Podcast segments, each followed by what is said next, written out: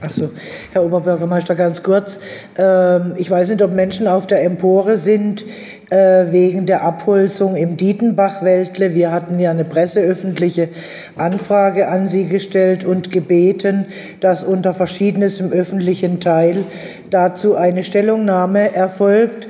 Wie mir meine Fraktionsvorsitzenden mitgeteilt haben, sind Sie so verblieben, dass die im Bauausschuss äh, morgen oder wann ähm, erfolgen wird. Deshalb finde ich es wichtig als Information äh, an das Publikum. Falls jemand extra deshalb da ist, äh, dann kann der oder diejenige auch wieder gehen. Na, ganz im Gegenteil, falls jemand zu diesem einen Punkt gekommen sein sollte, sind Sie alle herzlich eingeladen, unserer Sitzung aufmerksam zu folgen. Äh, hier geht es um spannende und Stadt äh, nach vorne bringende Kommunalpolitik. Aber in der Tat, wir hatten im Ältestenrat es besprochen. Sie haben eine Anfrage zu den Bäumen gestellt. Das wird morgen im Bauausschuss ähm, entsprechend beantwortet.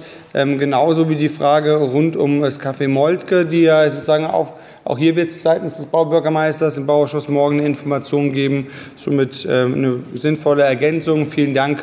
Das konnte ich jetzt von Minuten nicht einschätzen, dass eventuell jemand nur zu einem Punkt gekommen sein sollte, was mit Sicherheit auch nicht der Fall war. Somit ähm,